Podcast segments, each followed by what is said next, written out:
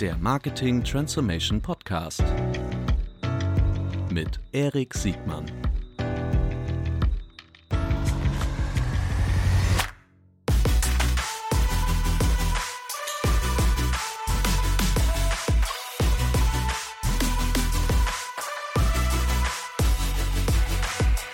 Herzlich willkommen zu einer neuen Folge des Marketing Transformation Podcasts. Heute wieder aus Berlin, äh, aus den Studios von Project A. Herzlich willkommen, Ole. Dankeschön, hi.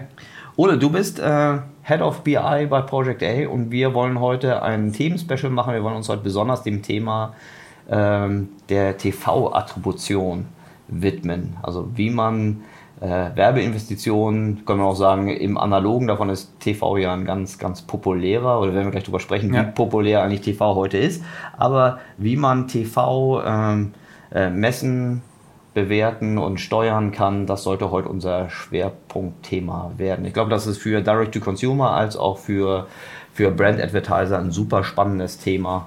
Äh, wir hatten ja schon ein paar Mal in anderen Situationen darüber gesprochen. Deshalb freue ich mich sehr, dass du heute dabei bist. Ole, stell dich doch mal kurz selbst vor, was machst du bei Project Game? Ja, cool, danke erstmal für die Einladung. Freut mich jetzt mal auf der Seite der Teilnehmer zu sein und nicht nur der Zuhörer. Schön. Ich ähm, bin hier bei Project A seit vier Jahren. Mhm. Ganz kurz zu Project A. Unser Chief Marketing Officer Philipp war ja schon vor ein paar Wochen bei dir im Podcast, deswegen sollte es für die meisten ein Begriff sein. Mhm. Wir sind sozusagen ein operativer Risikokapitalgeber. Das heißt, wir investieren in vielversprechende Unternehmen und unterstützen diese dann aber auch mit einer Gruppe von ungefähr 100 Experten hier bei uns im Büro operativ in verschiedenen Themen wie Marketing, IT, Personal und halt eben auch Daten. Mhm. Und ich leite zusammen mit Martin das Data-Team hier bei uns und wir kümmern uns im Prinzip darum, dass die Unternehmen, in die wir investiert haben, bessere Entscheidungen treffen können. Mhm. Und das kann natürlich sich in viel, vielen verschiedenen Bereichen abspielen. Also wir helfen bei Analysen, bei der Entwicklung von Reports, wir helfen bei der Erstellung von sogenannten Data Warehouses, wo wir wirklich versuchen, alle relevanten Daten des Unternehmens zu identifizieren und dann auch an einem einzigen Ort zu integrieren. Und das ermöglicht dann wiederum bessere Analysen, bessere Entscheidungen für verschiedene Bereiche. Und dabei helfen wir Unternehmen aus verschiedenen Industrien, in verschiedenen Wachstumsphasen, ich bin zum Beispiel gerade involviert bei Unternehmen mit drei, vier Mitarbeitern, aber auch kurz vor dem IPO, was halt ein sehr spannender, sehr, sehr spannender Handlungsbereich ist. Und ja, bin hier seit vier Jahren, habe schon viel dazugelernt und freue mich heute mit dir über TV zu reden. Ja, sehr gut. Also das, ähm, ich glaube, Philipp Werner ist ja schon Stammgast, das ist der Einzige, der schon mal zweimal da war. Wow. Äh, Flo Heinemann war auch ganz am Anfang mal dabei, kommt bestimmt auch vielleicht mal wieder. Die, ähm, warum ich gerne ähm, mit euch mich austausche, ist, ähm, wie du gerade schon gesagt hast, ihr seid äh, nicht nur operativ als auch strategisch unterwegs als Investor natürlich. Ihr habt schon immer einen Marketing-Schwerpunkt gehabt. Marketing dort, wo es um Kundenakquisition und auch Retention geht. Das CRM-Thema ist ja hier auch im Haus äh, sehr eng äh, verheiratet. Aber ihr seid auch äh, so eine, für mich so eine Next Generation Best Practice. Äh, und das nicht nur in dem, in dem, in dem Early Stage, für, für ganz kleine, äh, junge, hochagile Startups ist ja das eine, aber ihr habt ja auch die sogenannten Grown-Ups äh, in eurem Portfolio, ne? also wo ihr zum Beispiel gemeinsam mit Private Equity Investoren, äh, hast du gerade selbst gesagt, ne? Pre-IPO, das finde ich also gerade relevant, weil wir wissen ja auch von unseren Zuhörern und Zuhörerinnen, dass, ähm, dass auch viele für große Corporate äh, verantwortlich und äh, darüber nachdenken, wie sie ihre Marketingorganisation äh, sagen wir, den Herausforderungen der Gegenwart irgendwie angepasster machen können. Äh, und deshalb lass uns gleich ansteigen. Äh, vielleicht ganz kurz Relevanz für TV. Äh, in meiner Wahrnehmung hat TV äh, so eine Art zyklische Auf- und Abbewegung hinter sich zwischen oh Gott, oh Gott, kann man gar nicht äh, wirklich, wirklich gut messen und äh, sehr unklarer ROI bis zu ist eigentlich die beste Möglichkeit, um, um Demand Generation zu machen, gerade für alle, gerade der Performance Advertiser, wie wir früher gesagt haben, die sich ähm, in so einer Art Sättigungsfalle befunden haben, weil sie jetzt gerade ja. im Lower Funnel, also alles, was die Suche ist zum Beispiel, eigentlich schon alles ausgereizt haben und da nichts mehr weiter, weiter gewinnen können und deshalb den Funnel so langsam hochgewachsen sind. Umgekehrt gibt es auch viele Advertiser, die ähm, eigentlich jetzt aus dem TV, aus dem analogen TV kommen und immer mehr ins digitale Bewegtbild reingehen äh, und dann feststellen, dass, guck mal, die Mess- und Steuerungs- und Targeting-Möglichkeiten im im, im Digitalen sind ja ganz anders, als ich es im TV machen kann. So, lass mal, wie ist deine Sicht? Warum, warum ist TV so wichtig heute? Oder ist es überhaupt wichtig heute? Ich, wir halten es für immer noch extrem wichtig. Hier bei Project A, da ähm, haben wir eigentlich eine ziemlich ähnliche Meinung, wenn es um TV geht. Du hast gerade schon gesagt, es geht immer wieder auf und ab im Meinungsbild mhm. zu TV und das liegt vor allen Dingen so an technologischen Fortschritten. Gerade früher war TV sozusagen die einzige Möglichkeit, wirklich eine relevante Reichweite aufzubauen und auch deine Marke zu stärken. Und dann kam eigentlich mit dem Online-Marketing und der Entstehung vielseitiger Möglichkeiten eigentlich auch viele Alternativen zu TV dazu. Aber es ist trotzdem keine Entweder-Oder-Entscheidung. Du hast ja gerade schon anfangs gesagt, ja, man, viele kommen aus dem analogen Bereich und streben in die, in die Internetwerbung, aber auch in die andere Richtung sieht man viele Beispiele. Und das ist eigentlich auch gut so, weil letztendlich ist es keine Entweder-Oder-Entscheidung, sondern eben ein kompletter Funnel, der wahrscheinlich im unteren Funnel beginnt mit einer stabilen Website, einer stabilen Online-Strategie, aber halt auch im oberen Funnel extrem wichtig ist, um da gezielt Reichweite aufzubauen, sind halt solche Kanäle wie TV einfach inzwischen auch sehr entscheidend und deswegen ähm, ja, sehen wir das als extrem relevante Möglichkeit auch für unsere Investitionen und unsere Unternehmen, da noch Potenziale zu, zu entwickeln. Gerade weil sich auch viele CMOs ähm, so ein bisschen dem TV abwenden, gerade mhm. in letzter Zeit. Die sagen halt, es gibt einfach nicht die KPIs, die ich verfügbar habe, wenn ich auf Google oder Facebook werbe. Aber nur Verfügbarkeit von KPIs sollte eigentlich nicht die Entscheidungsgrundlage sein, ob ich jetzt einen Marketingkanal wähle oder nicht. Ja, vor allen Dingen über die Qualität der KPIs, also auf dem Weg zu meiner äh, Werbewirkungsvermutung äh, gibt es ja auch nochmal ganz unterschiedliche Dimensionen. Ja. Das hängt auch davon ab, worauf ich überhaupt steuern kann oder möchte. Äh, vielleicht nochmal, wenn man ganz weit rauszoomt, ähm, das, was offensichtlich ist, das ist so ein bisschen wie mit so einem Eisberg. Der Teil, der vom Eisberg sichtbar ist, ist, ähm, wie viel Advertiser immer noch im TV sind. Ne? Also vom FMCGler angefangen bis zum ähm, Direct-to-Consumer-Business sieht man, es wird immer noch TV ähm, äh, TV-Spending gemacht. Ich glaube, gerade in der digitalen Welt ganz populär sowas wie äh, eine Check24. Also da muss man jetzt keine, kein Monitoring-Service äh, ja. bemühen. Ne? Also Check24 ist einer der, der äh, aktivsten äh, Advertiser im, im TV, aber auch so oh, mittelgroße wie eine Trivago, äh, aber auch ganz viele äh, Spezialisten werben im TV. Ich glaube, das, was man nicht sieht und worüber wir jetzt gleich intensiver sprechen werden, ist, worauf zielen die eigentlich? Also was sind eigentlich deren, deren Steuerungskriterien und nach wie bewerten die? Äh, man könnte sogar noch weitergehen, wie kaufen die eigentlich ein? Ne? Äh, äh, da kommt also die, die Bepreisungswelt ja. äh, äh noch mal ein bisschen rein. So, du kommst jetzt aus der, also unterstelle ich, du, du guckst aus einer Direct To-Consumer-Perspektive drauf. Ne? Müssen wir vielleicht nochmal unterscheiden, was sind eigentlich so die Unterschiede zwischen dem Brand-Advertiser und dem Direct-to-Consumer? Advertiser, also was ich von den Brand-Advertisern weiß, ist, die haben immer noch so, so, so Reichweitenziele, GRPs, also Reichweiten in speziellen äh, Zielgruppen. Äh, die Direct-to-Consumer-Advertiser, äh, die haben ja noch ganz andere Ziele. Genau, also wenn wir unsere Portfoliounternehmen bei TV-Werbung unterstützen, dann wollen wir natürlich letztendlich auch einen Baseline-Effekt sehen. Also wir mhm. wollen wirklich sehen, wie sich relevante transaktionale Daten durch TV eigentlich bewegen lassen. Uns geht es nicht darum, nur auf eine bestimmte Reichweite zu optimieren, die teilweise von Zahlen herstammt, von ja, mit, mit einem bestimmten Hintergrund, den man nicht wirklich versteht. Wir wollen wirklich in unseren Daten, in den Data Warehouses, die wir bauen, dann auch sehen, wie entwickelt sich eigentlich Umsatz, wie entwickeln sich Leads, wie entwickeln sich Bestellungen, basierend auf Investitionen in TV-Werbung. Deswegen, du hast natürlich recht, eher einen Direct-to-Consumer-Ansatz, der für mich aber auch Sinn macht, weil einfach um heutzutage einen modernen Marketingmix auszusteuern, musst du ja auch die beiden Welten verheiraten. Ne? Du musst halt diese Online- und Offline-Welt oder manche nennen es auch Performance und Branding, mhm. aber du musst letztendlich diese verschiedenen Welten miteinander verheiraten und auch nach gleichen KPIs letztendlich bewerten. Natürlich kannst du für verschiedene Marketingansätze unterschiedliche Ziele haben, manche eher mit der Reichweite, andere eher mit der Conversion, aber sie müssen ja trotzdem letztendlich unter einem einzigen Ansatz gebündelt werden. Deswegen raten wir auch unseren Portfoliounternehmen stets davon ab, eine separate Brandabteilung aufzubauen, die mhm. sich dann zum Beispiel mit Themen wie Radio, TV oder Plakatwerbung beschäftigt.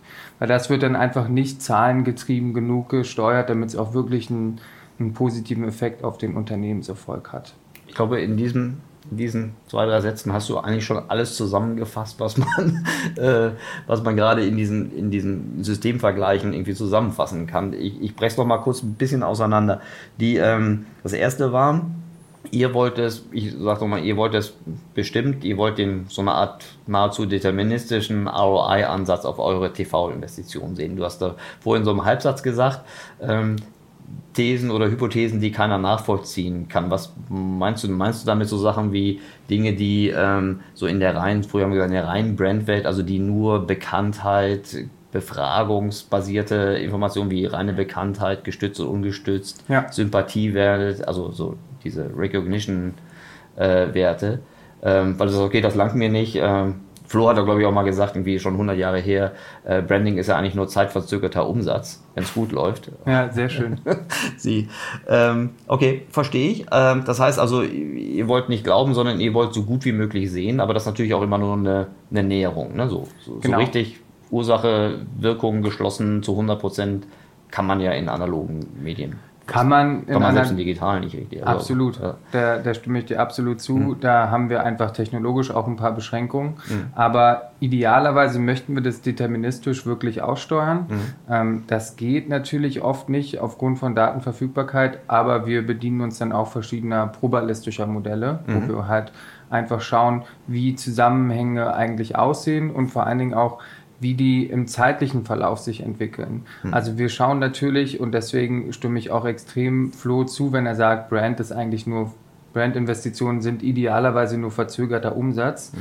Weil man natürlich einfach Zusammenhänge zwischen diesen Investitionen in zum Beispiel Kanäle wie TV und dann letztendlich auch Resultaten in anderen Kanälen, diese Zusammenhänge muss man einfach verstehen. Mhm. Das ist natürlich nicht trivial. Ich glaube, wenn wir als Data Team hier bei Project A unterschiedliche Abteilungen unterstützen, dann sind Marketingprojekte immer mit die kompliziertesten, weil es einfach unzählige Datenquellen gibt und auch keine direkten Zusammenhänge unbedingt bestehen, sondern man auch über indirekte Zusammenhänge nachdenken muss. Aber letztendlich ist das eine der entscheidenden Antriebe, um, um das Unternehmen wachsen zu lassen. Also muss man sich mit, damit beschäftigen, früher oder später. Genau. Und deshalb sagst du ja auch, okay, ihr ratet dringend davon ab, das Branding organisatorisch von dem, von dem Performance, also eher von dem Lower Funnel liegenden Teilen irgendwie zu trennen und ähm, liegt ja dann auch in der Natur der Sache, dass es dann eine zentrale Bewertungsinstanz gibt, wo dann die, die, die Messpunkte, die Bewertungsmöglichkeiten und auch die Steuerungsimpulse dann irgendwie zusammenlaufen bzw. wieder, wieder rausgegeben werden können. Also das, was wir so eine Art Marketing-BI nennen würden. Ja, so. wir wollen das eigentlich triangulieren, wenn du so möchtest. Wir wollen letztendlich bottom-up über Attribution verstehen.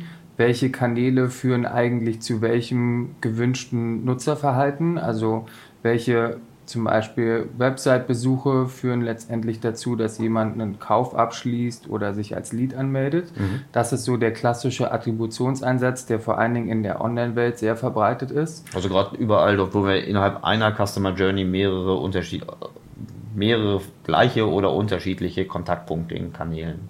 Genau. Mhm. Und dann schaut man einfach, wie viel haben diese Kontaktpunkte eigentlich dann zu der letztendlichen Conversion, zu der Transaktion beigetragen.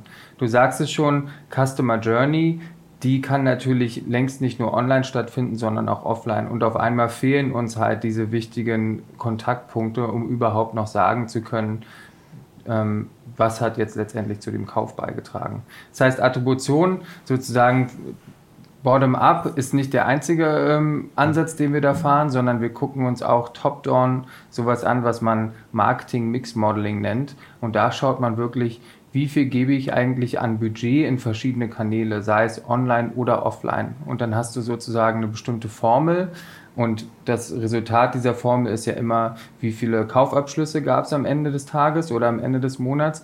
Und dann kannst du sehen, okay, wenn ich jetzt diese Zutaten oder diese Budgets variiere über die Zeit, wie verändert sich eigentlich letztendlich de, de, das Resultat am Ende des Monats? Wenn ich jetzt TV hochfahre oder Suchmaschinenwerbung hochfahre, wie ändert sich denn wirklich ja, letztendlich die, die, die Anzahl an Kaufabschlüssen. Und das ähm, muss man über, da muss man ein bisschen einen langen Atem haben und das über die Zeit auch gut verfolgen. Aber dann kann man letztendlich auch sehen, was ist so der optimale Mix, was ist die optimale Verteilung meines Marketingbudgets. Ich glaube, ohne jetzt den dritten Punkt schon vorwegnehmen zu wollen, aber ich glaube, es ist ja auch ganz zentral, dass äh, das wirklich eine Triangulation ist, dass es also von beiden Richtungen geht. Ne? Ich glaube, mhm. nur MMM ohne den, den Bottom-up-Ansatz so wie es ja sagen wir mal, zum Beispiel in der, in der indirekt distribuierenden Welt, so im FMCG, Automotive, Pharma, wo, wo ich praktisch die andere Seite nicht habe, ja. wo ich den direkten, die Kundenreaktion nicht messen kann, also weder positive Conversion-Pfade noch, noch negative Conversion-Pfade irgendwie sehen kann, äh, dann funktioniert das äh, Modell. Also es funktioniert schon, aber es ist längst nicht so aussagekräftig. Es ist nicht so aussagekräftig, weil selbst wenn in meinem ähm, extrem extrem intelligenten Marketing-Mix-Model letztendlich rauskommt, ich muss 20.000 Euro für Suchmaschinenwerbung ausgeben, mhm. hilft es letztendlich meinem Suchmaschinenteam nicht so wirklich viel, weil die ja immer noch nicht wissen, in welche Kampagnen, in welche Anzeigen und so weiter welche wird, das Geld, genau. eigentlich gekippt, ja, genau. wird das Geld ja. eigentlich gekippt. Mhm. Dafür brauchst du dann wieder Attributionen, die sich wirklich auch auf der Detailebene damit mhm. beschäftigt, welcher Kanal bzw. auch welches Keyword hat jetzt hier zu einer Conversion geführt. Mhm. Okay, kommen wir zum dritten Punkt der Genau, dem, dem, dritten Punkt und das ist auch, ähm, das wird sehr stark auch von Flo gepusht, weil das zu Zalando-Zeiten extrem entwickelt wurde, war nicht nur sich Attribution und Marketing-Mix-Modeling anzugucken, sondern auch sehr viel zu testen. Mhm. Weil letztendlich, wenn du das, du kannst es auch wie ein Algorithmus sehen, der eine Vielzahl an Daten letztendlich braucht, um wirklich besser zu werden. Mhm. Und das ist auch in Attribution und Marketing-Mix-Modeling der Fall. Wenn du immer das Gleiche ausgibst oder mhm. immer die gleiche Budgetverteilung hast, immer die gleichen Kampagnen fährst, dann wird es sehr schwer herauszufinden, was funktioniert eigentlich und was funktioniert nicht. Genau das Gleiche ist es auch im TV, über das wir uns heute unterhalten. Mhm. Das heißt, man muss verschiedene Kanäle, verschiedene Tageszeiten, verschiedene Shows wirklich mal ausprobieren, mhm. um dann auch zu verstehen, wo habe ich jetzt einen potenziellen Uplift und wo nicht. Und mhm. wenn du diese drei Ansätze fährst, dann kannst du relativ gut verstehen, wie dein Marketingmix eigentlich aussehen soll. Gerade weil ich da auch, so habe ich es auch immer wieder gesehen, aus dem, aus dem Testing dann auch nochmal ganz andere Hebel mit reinbringen kann. Ne? Du hast es schon gesagt, irgendwann laufe ich dann, äh, habe ich so einen Way-Out-Effekt, wenn ich immer das gleiche Budget über ähnliche Kanäle verteile, da sind die, die Veränderungen nur noch sehr, sehr, sehr geringfügig, während äh, Tests vom Creative bis zu, aber auch Zielgruppen, äh, du hast gerade schon selbst Zeiten genannt, ähm, da nochmal ganz andere ähm, Hebel mit reinbringen können. Zalando macht es so drastisch, dass sie teilweise ganze Länder abschalten mhm. und dann wirklich sich anschauen, wie sieht dann da eigentlich unsere Baseline aus, wenn wir mhm. keine Werbung machen, mhm. was kommt da denn überhaupt noch rein und wie mhm. verläuft es sich auch über die Zeit. Ähnliche Tests haben wir auch in unserem Portfolio mit HelloPrint jetzt gefahren, wo wir mhm. wirklich mal Online-Werbung komplett ausgesetzt haben, um zu schauen, wie verhält sich das eigentlich, was für einen Effekt hat es, um da zum Beispiel herauszufinden, dass der Bereich SEO extrem unterschätzt wurde und einen mhm. extremen Mehrwert zum Marketingkanal, äh, zum Marketingbudget einfach dazu gibt.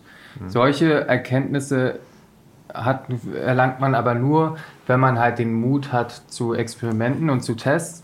Und das ist immer schwierig, gerade bei unseren Portfoliounternehmen, die am Ende des Tages ja immer noch von Venture Capital finanzierte Unternehmen sind, mit auch starken Unternehmenszielen, die vielleicht darunter leiden, wenn man dann mal ein bisschen testet und vielleicht bestimmte Kampagnen ausschaltet oder mal in Kanäle investiert, ja. die nicht so profitabel sind. Da muss ich gerade drüber nachdenken, ist das eigentlich mutig? Ich war gerade so hin und her gerissen zwischen, ähm, klar ist das ähm, mutig, weil das so gerade bei auch größeren Corporates, das ist so ganz dicht an der Betriebsunterbrechung. Ne? Sagen, mhm. oh Gott, äh, du, du, du wirkst ja was ab, was doch irgendwie ganz okay läuft. Das ist dann sozusagen immer stabiles Wachstum versus Effizienz oder das Wachstumspotenzial der Zukunft. Wir alle wissen ja von Tests, ne? das ist ja, ja. nicht irgendwie jeder zweite Test gleich erfolgreich, sondern äh, vielleicht nur zwei aus, aus, aus zehn Tests, die wirklich erfolgreich sind, aber die ich sonst nicht sehen würde. Könnte sich auch auf die These stellen, dass es äh, viel, viel mutiger oder waghalsiger, solche Tests nicht zu machen, ne, weil dich in die schleichende Ineffizienz äh, äh, verabschiedest. Ist das, ähm, wie, wie kannst du deine Portfolio-Unternehmen dazu ermutigen, so, so mutig zu sein, auch mal einfach die Baseline zu testen?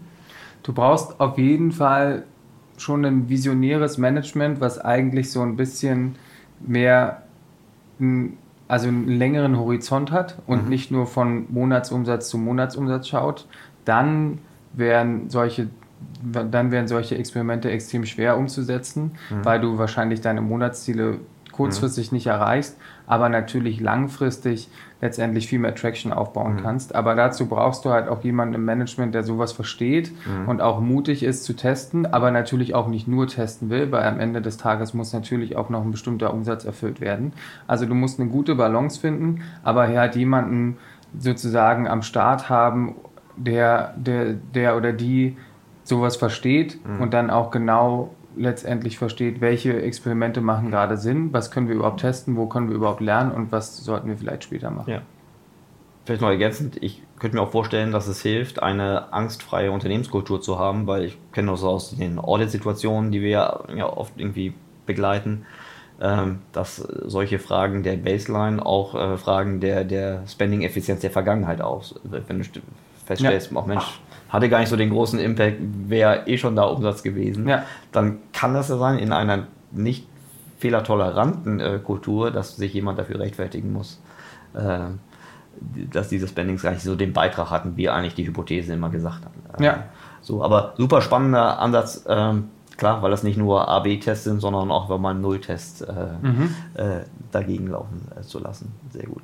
Die, ähm, die wenn, wenn ihr über, über TV-Attribution sprecht, sozusagen, ich, ich unterstelle mal, dass die meisten den Bedarf für TV, also gerade aus eurem Portfolio, vor allen Dingen daran sind, dass sie oben im Funnel weitere neue Nachfragen generieren wollen. Vielleicht auch, weil komparativ irgendwie die, ähm, die Cost per Lead oder die, die, Akquisitionskosten im Display, also über alle auktionsbasierten ja. ähm, Kanäle dann irgendwie schneller an Grenzen kommen, in durch Kosten oder Volumen oder beides.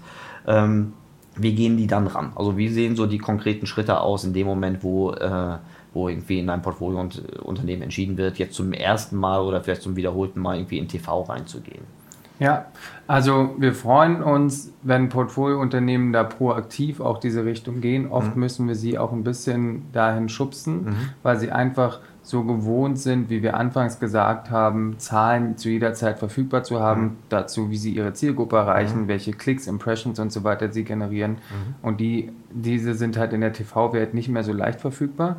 Das heißt, oft müssen wir dann auch ein bisschen Überzeugungsarbeit leisten und auch sie wegbringen von der Frage, funktioniert TV für mich oder nicht und hin zu einer wesentlich granularen Betrachtung davon. Also welcher TV-Sender funktioniert für Wo mich, funktioniert? Okay. Mhm. welche Tageszeit mhm. oder im, in dem Umfeld welcher, welcher bestimmten Sendungsrubrik. Mhm. Und ähm, sobald sie sich damit beschäftigen und dann eine Agentur gefunden haben, die sie auch in, in der Aussteuerung da so ein bisschen unterstützen kann und nicht nur den großen Paukenschlag auf RTL 20.15 Uhr fahren möchte, dann, ähm, dann sind wir sozusagen im Gespräch und können wieder, wir haben anfangs schon über Experimente gesprochen, wir können dann wieder so ein paar Hypothesen aufstellen. Wir glauben, dass folgende Umfälle zu folgenden Uhrzeiten funktionieren könnten und dann ähm, unterstützen wir auch teilweise mit, mit unseren kreativeren Teams hier im Haus, mit Design, Communications, bei der Erstellung dieser TV-Werbespots und dann ähm, gehen die ersten Tests los. Die ähm, macht ihr dann irgendwie äh, eher so einen Bottom-up-Ansatz oder reserviert ihr schon gleich ein Budget fix, so wie jetzt machen wir die klassische Kameralistik der, ja. der Großkonzerne das, das machen würde? Ähm, wie, wie nähert ihr euch budgetär dieser Fragestellung, der ersten Fragestellung? Also äh, es ist halt ein gewisses Budget letztendlich verfügbar, um überhaupt genug lernen zu können. Mhm. Und da, da, müssen wir auch erstmal das ähm, Portfoliounternehmen davon überzeugen, dass diese Investition Sinn macht. Dazu ist natürlich extrem notwendig, dass sie sozusagen ihren Lower Funnel unter Kontrolle haben. Also mhm. wenn durch TV-Investitionen mehr Nachfrage entsteht, mhm. dann müssen natürlich auch die Suchmaschinenanzeigen auf den, auf den eigenen ähm, auf den eigenen Namen da sein, dann muss die Website funktionieren und optimiert sein, dann muss vielleicht auch das Customer Service Team oder das Produkt in der Lage sein, zusätzliche Nachfrage überhaupt abzufangen. Das heißt, wir kümmern uns natürlich schon in erster Linie erstmal um das Fundament. Ist das Fundament da, um, um eine erhöhte Nachfrage überhaupt abzufangen? Und dann, ähm, ja, bei der Budget Definition, dass das ist extrem abhängig von Fall zu Fall, aber wir zielen da schon ab auf ein bisschen höhere Budgets, um überhaupt erstmal genug Daten sammeln zu können und zu sagen, TV macht in einem bestimmten Umfeld Sinn oder, oder vielleicht auch weniger Sinn. Gut, also ich fasse das für mich so zusammen. Das heißt, erstmal muss der Maschinenraum im Lower Funnel so funktionieren, dass es einfach, äh, dass Effekte gesehen werden können und dass sie dann auch entsprechend geerntet werden können, indem du nicht einfach nur den, äh, die Keywords äh, deinen, deinen Wettbewerbern überlässt. Ja. Ähm, das verstehe ich. Und die Budgetgröße ist dann eher so, also witzig, weil das andersrum, als man es in anderen Situationen kennt. Ähm, ich weiß nicht, woher diese mehr kommt, aber viele sagen immer, oh, du musst ein Volumen haben überhaupt, um, um zum Kunden durchdringen zu können. Also, also ich kann nicht beurteilen, ob das richtig oder falsch ist, äh, weil ich nicht die, diese Werbedrucktheorien, die habe ich für mich nie bewiesen mhm. gekriegt. Deine Welt kenne ich sehr gut, aber du musst natürlich eine, eine gewisse Signifikanz an Fallzahlen generieren können, damit du überhaupt irgendwie einen Uplift äh, auf der, auf der Traffic-Seite beziehungsweise in die unterschiedlichen Funnelstufen dann überhaupt äh, kriegst. Also, genau, also wenn wir jetzt von zum Beispiel einer Million TV-Budget sprechen, fände ich es sehr schade in der, in der ersten Kampagne, wenn man das alles an einem Wochentag oder auf einem, auf einem Sender oder in einem Umfeld ausgibt, weil wenn das nicht funktioniert, kann das schnell zu Schlussfolgerungen führen, TV funktioniert für mhm. uns nicht. Dabei ist man sich überhaupt nicht bewusst, dass man vielleicht einfach komplett den falschen Ansatz zur Aussteuerung bis jetzt geführt hat. Mhm. Daher das größere Budget, weil du halt auch eine Agentur brauchst, die, die zu verschiedenen Sendern Kooperationen hat und dann da halt auch dein, dein, deine Spots erstmal relativ breit fächern kann. Mhm. Bestimmt, natürlich nach bestimmten Hypothesen, basierend auf der Zielgruppe des Unternehmens. Aber breite Fächerung ist im ersten Schritt wichtig und dann in der zweiten Phase, sobald wir nach bestimmten Kriterien die ersten Effekte messen können, und darüber können wir gleich nochmal im Detail reden, mhm. dann könnte man nochmal schauen, okay, wir haben jetzt vielleicht erste Tendenzen gesehen, lass uns die in der zweiten Phase des Tests doch mal nochmal mit Investitionen nochmal genauer bestärken oder vielleicht auch nicht validieren. Mhm. Super. Was sind diese ersten Effekte, von denen du gesprochen hast? Also wenn wir uns wirklich mit TV-Attribution, also mit dem direkten Effekt von TV beschäftigen, dann arbeiten wir mit unterschiedlichen technologischen Partnern zusammen. Einer davon ist zum Beispiel Spot-Effects aus München, damit, mhm. mit denen haben wir gute Erfahrungen gemacht. Die sind in der Lage, für jeden Website-Besuch uns nicht nur zu sagen, wie wahrscheinlich der jetzt von TV eigentlich bedingt war, die haben nämlich mhm. Zugang zu sämtlichen Sendedaten und mhm. auch Reichweiten und wissen genau, wann Spots wo liefen. Mhm. Aber die können uns eben auch sagen, dieser Website-Besuch ist zu so und so viel Prozent TV wahrscheinlich und lief zu, auf diesem Sender, zu diesem Umfeld, zu dieser Tageszeit. Die machen im Grunde den, den, den Link, die Korrelation von dem einem Traffic Peak, egal ob das direkt einsteigt, also vermutlich überwiegend die, die ja. Traffic-Sorten, die jetzt nicht nochmal ganz andere UTM-Parameter mittern, die unwahrscheinlich für TV sind, sondern die Direkteinstiege, äh, die SEO-Anstiege und vermutlich auch alle Brand-related Keywords oder alle, genau. alle Keywords, die irgendwie mit dem Spot zusammenhängen können. Ganz genau, sie gucken sich sozusagen ein Subset des Website-Traffics an, wirklich nur die drei Kanäle, die du gerade benannt hast und schauen dann, überlagert es in einem bestimmten Zeitfenster, was man auch zusammen definieren kann, eigentlich mit der Zeit, wo ein TV-Spot auf einem bestimmten Kanal lief. Mhm.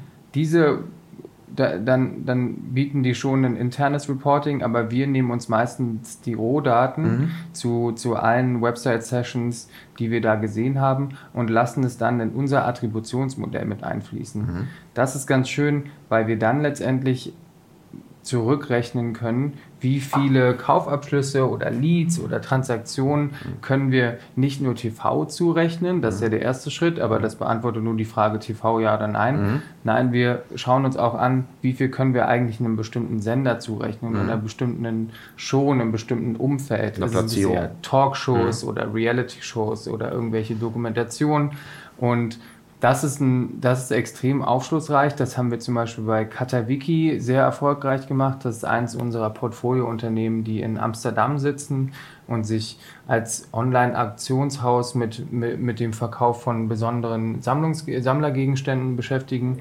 Und da haben wir halt gesehen, dass ähm, eher Rand- oder Nischensender mit kleinerer Reichweite und gerade am Wochenende morgens einen extremen Uplift hatten. Das mhm. konnten wir aber nur sehen, weil wir halt eine sehr breit gefächerte Testkampagne gefahren haben und dann einfach gesehen haben, dass die, dass die Reaktion über Website-Traffic, den man dann auch wieder gut zurückattribuieren kann auf, auf bestimmte Kanäle, die ist halt extrem hoch ausgefallen, mhm. ähm, gerade am, am Samstag und Sonntagmorgen. Ein mhm. sehr interessantes Learning, was man dann mit weiteren Investitionen nochmal validiert hat.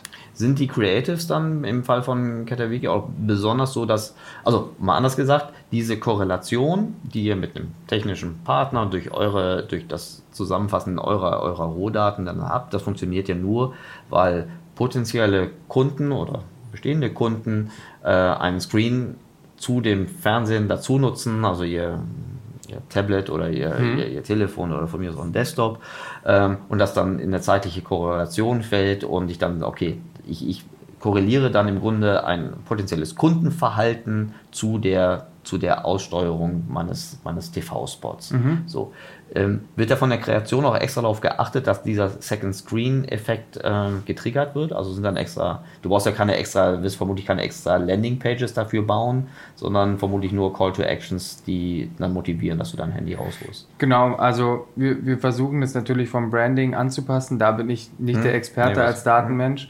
aber versuchen dann natürlich eine, eine relativ nahtlosen Übergang zu, zu anderen Devices zu ermöglichen. Mhm. Ähm, und letztendlich ja, versuchen wir dadurch diesen Second Screen zu, zu mhm. triggern, der hoffentlich eh gegeben ist bei, bei, verschiedenen, bei verschiedenen Audiences oder verschiedenen mhm. Zielgruppen. Aber da wäre ich jetzt nicht im Detail dabei, um zu sagen, was da die Strategien sind. Aber man muss jetzt keine besondere, also früher, dieses Verfahren ist ja gar nicht so neu. Das hat die alte Direct Response äh, Advertising Welt ja auch schon mhm. beherrscht. Damals gab es immer dedizierte Telefonnummern. Ne? Dann war praktisch in einer Hotline-Nummer der der äh, Sender oder vielleicht sogar der Sendeplatz irgendwie äh, mit, mit eingeschlüsselt, dann kannst du das so wieder zurückrechnen. Ähm, das war aber, funktionierte wirklich nur, wenn du wirklich Hardcore Direct Response hast. Wenn du eher einen gewissen Zeitversatz hast, dann ist der wichtiger, eher eine URL zum Beispiel irgendwie ja. äh, zu bewerben. Okay. Wir hatten da auch mit verschiedenen deterministischen Ansätzen gespielt, mhm. also bestimmte Voucher-Codes nur über mhm. TV zu platzieren oder auch eine bestimmte Landingpage anzubieten, wie unternehmensname.com slash tv, mhm. aber einfach gesehen, dass da extrem wenig darüber letztendlich entstanden ist. Mhm. Ähm, das war jetzt auch nur in einem Beispiel der Fall, das kann man natürlich mhm. gern auch nochmal in, in einem anderen Fall validieren, aber wir haben einfach gesehen, entweder haben die, haben die Nutzer nicht genug Zeit gehabt, die URL sich zu merken oder den Vouchercode aufzuschreiben Mhm. Aber da, da haben wir einfach mit probabilistischen Methoden in dem Fall, eigentlich ist es eher selten so, aber letztendlich doch einen viel besseren Zugang zu, mhm. welche Sendung funktioniert, welcher Sender funktioniert und so weiter. Ja, die, ähm, dieses genaue Runterrechnen auf nicht nur auf einen Sender, sondern auch auf eine Platzierung hat ja neben dem allgemeinen passiert was oder passiert nichts ähm, auch ähm, den angenehmen Nebeneffekt, dass man die, die zuordnenbaren Kosten besser eingrenzen kann. Ne? Weil das ist ja eines der Bepreisungs- äh, Faktoren beim, es gibt eigentlich, glaube ich, zwei relevante Kostenfaktoren. das eine ist die Spotlänge und das andere ist die Spotplatzierung. Ne? Weil mhm. die, die Hypothese, so wie ich es verstanden habe, der, der Sender ist ja, dass sie, also das Umfeld da gewisse Zielgruppen äh, triggern. Nur wir wissen aus der Direct Response Welt, dass nur weil es Zielgruppen sind, deshalb ihre, ihr Verhalten im Sinne von Kaufwahrscheinlichkeit nicht gleich ist. Und das willst du ja als Advertiser möglichst differenziert wissen. Ja. Ähm, heißt das dann auch, dass ich dann, wenn ich das auf die, wenn die, die Actions auf eine Spot-Platzierung runterbrechen kann, dass ich dann auch die Steuerung, also im Sinne von, will ich von dieser Art von, von Platzierung mehr haben, weniger, oder muss ich dann nochmal anders in die Preisverhandlung reingehen, dass ich das beeinflussen kann? Absolut, weil was so Technologiepartner wie auch Spotify halt wissen, ist nicht nur, dieser Website-Besuch war zu einer bestimmten Wahrscheinlichkeit äh, TV induziert von einem bestimmten Sender. Sie wissen auch, wie viel der Spot letztendlich gekostet hat. Mhm. Das heißt, du kannst halt. In Bruttopreisen oder auch in Nettopreisen? Auch in Net äh, die Nettopreisen haben wir letztendlich auch selber als mhm. Unternehmen beziehungsweise als Portfoliounternehmen. Mhm. Und dann kannst du halt relativ schön sehen, okay, wie viele Website-Besuche habe ich eigentlich mit diesem Spot akquiriert mhm. und wie teuer war das. Mhm. Und wir sehen aber auch, das natürlich unter probabilistischen Annahmen, aber wir sehen letztendlich auch die Qualität dieser Besuche. Wie wahrscheinlich ist die Conversion Rate bei bestimmten Peaks mhm. im Gegensatz zu anderen Peaks mhm. und können dann halt ja, ganz, ganz gute Ableitung daraus treffen. Sobald du das mit der Online-Welt so ein bisschen verbindest, hast du natürlich auch nochmal Zugang zu breiteren Daten, wenn es zum Beispiel um geografische Ansätze geht. Mhm. Du siehst also äh, im Falle von Home Day, wo wir auch bei TV-Werbung in, äh, ähm, involviert waren, siehst du letztendlich, dass diese TV-Peaks kommen, kommen viel mehr aus dem ländlichen Bereich. Echt? Ja, also du siehst gar nicht so einen krassen Unterschied ähm, aus dem Website-Besuchen von, von städtischen Bereichen, aber halt gerade aus dem ländlichen Bereich. Und kannst dann daraus vielleicht ableiten, hm, können wir regionale TV-Sender ansteuern oder macht es vielleicht auch Sinn, regionale ähm, Magazine, Zeitungen und so weiter mhm. nochmal noch mal irgendwie kontrollierter, strukturierter anzugehen? Du hast ja dann, weil du dann die, die so mal auch die Daten im Quellen von, von Web Analytics da also auf die Geo-IP vermutlich runtergebrochen. Ja. Dann, hast du dann auch sehr granulare Erkenntnisse, die du in der alten Welt der TV-Werbewirkungsmessung über die Panels vermutlich nicht so so fein sehen könntest. Genau, und die Panels sind dann halt, also da hat man hoffentlich auch keinen Sampling-Error und muss sich halt immer so ein bisschen darauf verlassen, mhm. dass da jemand auch das Panel gut zusammenstellt. Mhm. Und bei den eigenen, ähm, ja, bei den eigenen Website-Aufrufen hat man letztendlich Zugang zu wesentlich mehr Daten. Aber wie auch schon anfangs gesagt, nur wenn man auch eine gewisse Summe investiert. Mhm. Weil wenn du sonst aus Bundesland 1 10 Aufrufe hast und aus Bundesland 2 2 Aufrufe, heißt es natürlich nicht, dass Bundesland 1 irgendwie besser reagiert hat. Okay. Nutzt ihr Panels, äh, also traditionelle Panels überhaupt noch?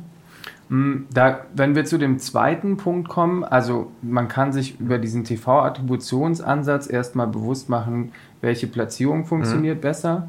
Das hilft vielleicht noch nicht ganz bei der grundsätzlichen Frage, funktioniert TV für mich oder nicht. Wegen des Spillover-Effektes oder wegen des großen genau. Zeitversatzes. Ganz vielleicht ganz kurz nochmal, wenn wir noch beim ersten Punkt der Attribution ja. bleiben und wir gerade so in der Kostensteuerung waren. Ähm, es gibt ja auch jede Menge, sagen wir mal, erstmal Thesen, welche, was die optimale Spotlänge ist. Äh, viele sagen, die zwei Sekunden sind jetzt die neuen 30 Sekunden, wobei da sehr stark natürlich irgendwie das im Digitalen das mhm. äh, die Social-Media-Nutzung äh, ist. Im analogen TV habe ich ja mittlerweile auch Möglichkeiten. Also zum einen ist, glaube ich, die Brutto-Netto-Schere, ähm, glaube ich, deutlich größer, als die meisten traditionellen Advertiser sich das eigentlich bewusst machen. Mhm. Ähm, zum anderen ist aber auch die Flexibilität, wie lange eigentlich ein Spot sein darf, äh, größer als noch vor zehn Jahren. Äh, was sind da eure Erfahrungen? Wie, inwiefern hat eure eure Attribution und, und, und Messlogik Einfluss auf, die, auf das Creative in, in, in Bezug auf die Länge? Also, was wir bei Katawiki gesehen haben und was du ja auch als Möglichkeit jetzt als TV-Advertiser hast, ist, dass du deinen Spot nochmal verstärken kannst mit einem zweiten 5, mhm. 6 Sekunden so später ja. im Werbeblock. Mhm. Und da haben wir gesehen, dass das keinen größeren Unterschied gemacht hat im Vergleich dazu, wenn man einfach nur einen einzigen Spot gefahren hat. Also dieser Reminder hat zumindest in dem Fall für dieses Businessmodell weniger, ähm, ja, we weniger, weniger Effekt gehabt. Es halt immer so ein bisschen davon abhängig, wie einfach es ist, jetzt zum Second Screen zu greifen. Also mhm. ist dein Produkt überhaupt gut auf Tablet oder Mobile gut erfahrbar? Kann ich mich da gut mhm. durchnavigieren? Oder ist es ein komplexes Produkt, wo ich dann eher zu meinem Computer gebe, für, zu meinem, zu meinem Desktop-Computer gehe? Mhm. Vielleicht macht dann ein Reminder mehr Sinn. Mhm. Aber wir haben da zum Beispiel gesehen, dieser Reminder funktioniert weniger. Von der Spotlänge haben wir tatsächlich eher die gleiche Länge getestet und halt nur mit unterschiedlichen Inhalten. Und da waren drastische Aufrufe. In dem Fall haben halt auch schon zu größeren Peaks geführt. Also wenn man ähm, eine drastischere Mitteilung hatte oder einen drastischeren mhm. Sale oder sowas. Okay, also du sagst eher die Message, aber nicht unbedingt die Länge des Spots. Es ist halt echt die Frage, wie gut man das testen kann. Ne? Also, sagen, das ist so ein strukturelles Nachteil für Analogmedien, ne? Ja. dass wir in dem Moment durch den Zeitversatz das einfach nicht mehr, nicht mehr so gut äh, sichtbar machen können, was, was wirklich wahrscheinlich kausal ist. Äh. Da brauchst du schon ein großes Investitionsvolumen und auch ein gutes Test-Setup, um da wirklich auch mhm. valide, valide Ergebnisse daraus zu erzielen. Mhm. Also da haben die digitalen Bewegbild-Advertiser vermutlich Absolut. ein größerer Vorteil. Klar, ich meine, YouTube zeigt dir letztendlich an, wie wann Leute abgesprungen sind, in welcher Szene und so weiter von deiner, von deiner Videowerbung hast du natürlich viel mehr, mhm. viel mehr Möglichkeiten, aber vielleicht nicht so eine gute Reichweite. Das mhm. ist halt immer die Frage. Da gibt es auch Möglichkeiten des Rückschlusses, ne? Wenn ich sage, irgendwie, ich habe ich hab Formate im, im Digitalen getestet, dass ich die dann äh, ins Analoge übersetze, kommt das auch vor? Ja, und da sehen wir halt dadurch, dass du unterschiedliche Zielgruppen in beiden Welten erreichst, halt auch extrem unterschiedliche Ergebnisse. Also die ja. Anzeigen, die gut im Digitalen funktionieren, das heißt noch lange nicht, dass es gegeben ist, dass die im Analogen auch gut funktionieren. Das ist natürlich immer ein guter Startpunkt, statt mhm. wieder bei Null zu starten, mhm. ähm, mit bestimmten Daten oder Informationen, die du schon gesammelt hast, im digitalen Bereich auch im Analogen zu starten. Aber es das heißt noch lange nicht, dass die gleiche Nachricht jetzt auch äh, analog so gut funktioniert, weil mhm. halt einfach die Zielgruppen ein bisschen anders, mhm. anders strukturiert sind. Mhm. Okay, so jetzt haben wir das hier und jetzt, also den, den ganz kurzfristigen Effekt, den ich über die Attribution irgendwie sichtbar machen kann. Ähm, du hast es gerade schon, schon erwähnt, der, die zweite Stufe ist so die, die mittelfristige Wirkung, die wir mhm. über einen möglichen Spillover von, äh, von, von, von TV-Investitionen, genau. TV-Investitionen haben. Da haben wir letztendlich ähm, zwei Ansätze. Einen hast du schon genannt, da, da kann man mit Panels ganz gut arbeiten. Da haben wir sowas wie ähm, YouGov als Dienst, den wir nutzen, um dann im zeitlichen Verlauf einfach die Markenwahrnehmung zu tracken, also die gestützte wie ungestützte Wahrnehmung. Und bei YouGov hast du das halt mit einem leicht digitaleren Touch, als es vielleicht bei traditionelleren Panel-Providern Panel der Fall wäre. Und ähm, da können wir halt einen schönen zeitlichen Verlauf sehen und auch gucken, wie sich die Wahrnehmung verändert, sobald die Kampagne gefahren ist. Inwiefern, was meinst du mit digitalerem Touch? Ist das durch die Auswahl des Samples oder durch die, durch die Art der Einbindung? Genau, also Oder die haben erstmal eine API, wo wir uns auch Daten zur eigenen Analyse besser ziehen können mhm. und ähm, da einfach mehr Kontrolle darüber haben und sind halt sehr, sehr objektiv und offen, transparent, wenn es darum geht, wie die Panels zusammengesetzt sind. Die kann man sich selber zusammenstellen, sodass sie der eigenen Zielgruppe gut entsprechen und ähm, sind da einfach für mich relativ fortschrittlich, was ich so gesehen habe. Ich glaube, der andere Ansatz, den wir jedem unserer Ventures immer wieder empfehlen und trotzdem leider viel zu selten noch zur Umsetzung kommt, ist einfach mal auf der Website zu fragen, wie man auf einen aufmerksam geworden ist. Ja. Es klingt unglaublich banal, aber es trotzdem hat trotzdem, wenn man es richtig aufsetzt, einen extremen einen extremen Effekt. Im Beispiel von Homeday fragen wir da ganz am Ende des Conversion Funnels, wie sind Sie eigentlich auf uns aufmerksam geworden?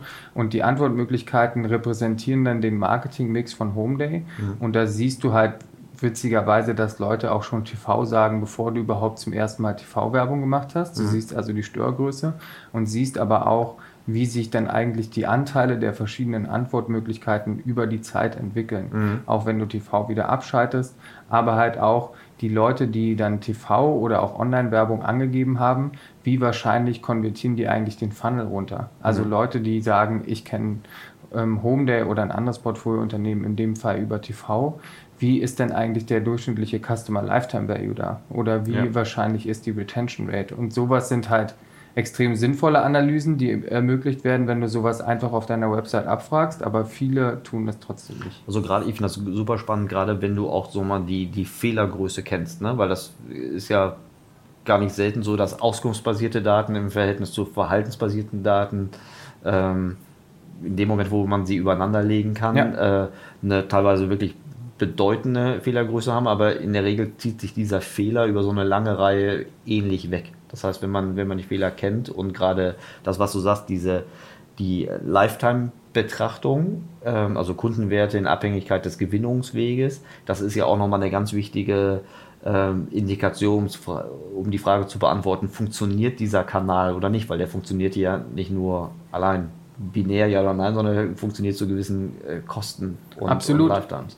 Und du siehst halt auch, wie diese Nutzer ideal, äh, also initial auf deine Website gekommen sind. Mhm. Und du ähm, im Falle von Homeday haben wir zum Beispiel auch gesehen, dass viele Leute über letztendlich Internetwerbung, also Facebook, Google, auf die Website gekommen sind, aber dann als Antwortmöglichkeit TV angeben. Mhm. Was halt auch wieder einen sehr interessanten Spillover, eine sehr interessante letztendlich Abhängigkeit zwischen verschiedenen Kanälen darstellt und die auch zeigt, TV-Investitionen führen auch dazu, dass letztendlich die Reaktion auf meine Online-Werbung dazu nimmt. Also meine Click-through-Rate mhm. geht vielleicht hoch ja. oder die Leute agieren besser mit meinen Anzeigen. Ja. Sowas verstehst du halt erst, wenn du dir nochmal neben der TV-Attribution auch Gedanken machst dazu, okay, wie kann ich jetzt eigentlich Abhängigkeiten besser darstellen. Mhm. Ja, sehr interessant. Also gerade so CTR oder andere kanalspezifische Conversions, die mhm. sich dadurch verbessern. Das ist ja auch dann, wenn man über eine Brand spricht, äh, relevant. Ne? Das merkt man ja auch bei gleichen, sagen wir mal, bei ähnlichen Geboten ist ja das, was dann die Wirtschaftlichkeit unterscheiden kann, irgendwie eine bessere Conversion und, oder ein besserer Kundenwert. Ähm, und dazu ist ja irgendwie eine bekannte Brand tatsächlich was wert. Ja. Nur bestimmt wie viel. Ja, genau. Also da muss man sich halt überlegen, an welchen Kennzahlen kann ich eigentlich feststellen, wie viel meine Brand gerade wert ist. Und da gibt es unglaublich viele in der Industrie. Und ähm, wie, wie kann ich diese Kennzahlen gut messen, gut im Auge behalten und gut über einen zeitlichen Verlauf auch tracken. Und sobald ich in der Lage bin, diesen, die, diesen Ansatz, dieses Fundament an verschiedenen ähm, Metriken zu haben, die, die meine Brand oder die den Verlauf meiner Brand gut bestimmen können, kann ich auch sehen, okay, ich investiere jetzt in TV, ähm, wie, wie verändert sich da eigentlich, wie schlagen die überhaupt aus?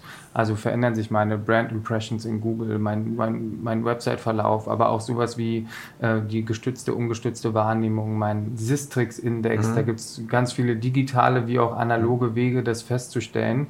Ich glaube, da gibt es längst kein One-Size-Fits-All, mhm. aber einfach so ein paar Metriken im Kopf zu behalten, ist auf jeden Fall gut, ähm, wenn man sich überlegen will, was hat eigentlich TV für eine Wirkung auf meine Brand. Ja. Das sind ja auch klar, sie sind nicht irgendwie abschließend äh, und ganz bestimmt nicht für jeden gleich, gleich gut passend, aber sie sind ja verhältnismäßig niedrigschwellig im Zugang. Ne? Also wie zum Beispiel die Brand-Nachfrage äh, in der Suchmaschine sich mhm. über die Zeit entwickelt, ist ja etwas, was jedem jedem zugänglich ist, ja. für seine eigene als auch für die, für die Brands seiner, seiner Wettbewerber. Klar, es ist immer schwer zu sagen, ist das wirklich jetzt kausal nur mit TV oder inwiefern haben da noch andere Faktoren ja. in Größenordnung, aber äh, ich glaube, vermutlich ist es wie mit der Triangulation am Anfang auch äh, wieder eine, eine von möglichen Quellen, um einfach das Bild ein bisschen kompletter zu machen. Absolut. Ich glaube, wenn du halt diese drei Ansätze fährst, über TV-Attributionen festzustellen, welche Platzierungen machen Sinn mhm. und dann aber auch über Umfragen auf deiner Website oder Panels festzustellen, okay, gibt es eigentlich bestimmte Abhängigkeiten zu anderen Kanälen und ähm, ja, letztendlich auch über ein bestimmtes Brand-Dashboard oder Brand-KPIs herauszufinden, wie positiv wirkt sich das eigentlich auf meine Brand aus. Erst dann, wenn du sozusagen Short-Term, Mid-Term, Long-Term wirklich verstehst, wie, wie deine TV-Investments sich auf dein Unternehmen auswirken, dann kannst du sagen, okay, das macht für mich Sinn, das macht für mich weniger Sinn.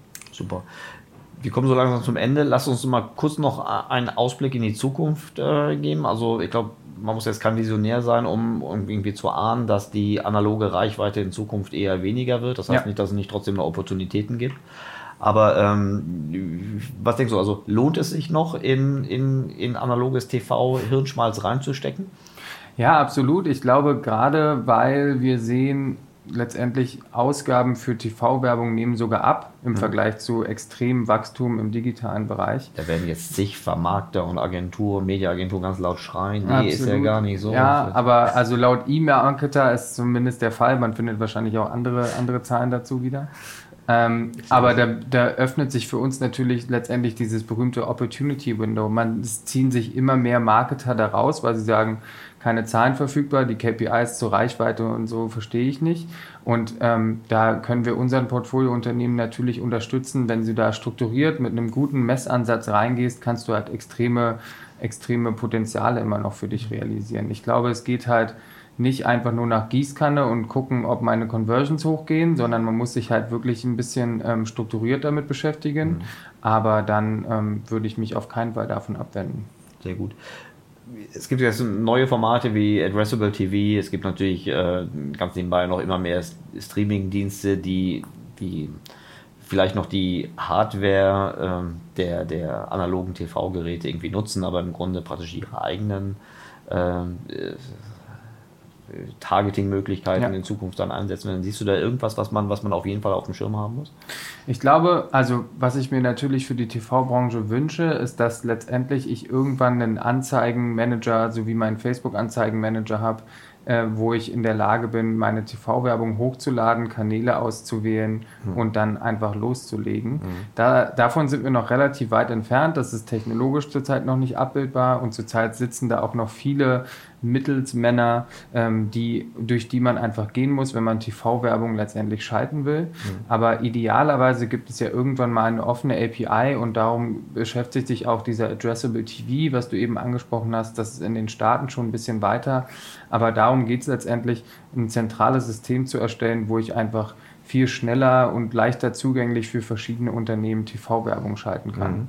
Und dann, ähm, gerade wenn wir über so Connected Devices sprechen, also wirklich irgendwie sehr smarte, äh, sehr smarte TVs und auch andere und auch andere Devices, wo ich halt ähm, direkt zielgerichtet meine Zielgruppe ansprechen kann, dann ähm, dann wird das Ganze natürlich noch interessanter. Wir sehen ja zum Beispiel Pro7 und RTL haben da ein Joint Venture mhm. dazu gemacht im letzten Sommer, auch mit dem Ziel, bessere Kundenansprache zu mhm. ermöglichen. Mhm. Letztendlich wird es hoffentlich über TV auch irgendwann möglich sein, dem Katzenbesitzer Katzenfutterwerbung mhm. zu zeigen, ähm, so wie es im Online-Bereich schon, schon länger möglich ist.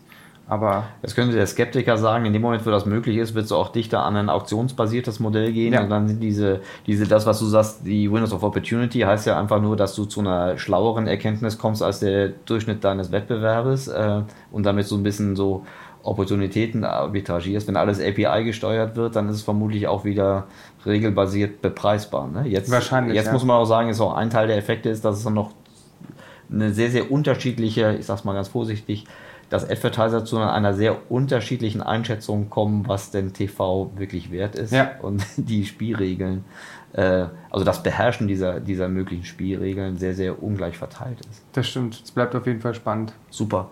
Du hast auf jeden Fall beigetragen, dass das, ich das äh, dramatisch besser verstanden habe ähm, als, als, als davor und äh, hoffentlich geht es allen anderen auch so. Klar. Äh, das hat mir super viel Spaß gemacht. Meine Abschlussfrage, äh, vielleicht kennst du die schon, wie hältst du dein Wissen frisch? Ich stelle mir das vor, dass das hier eine große Wissensfrischfabrik ist. Absolut.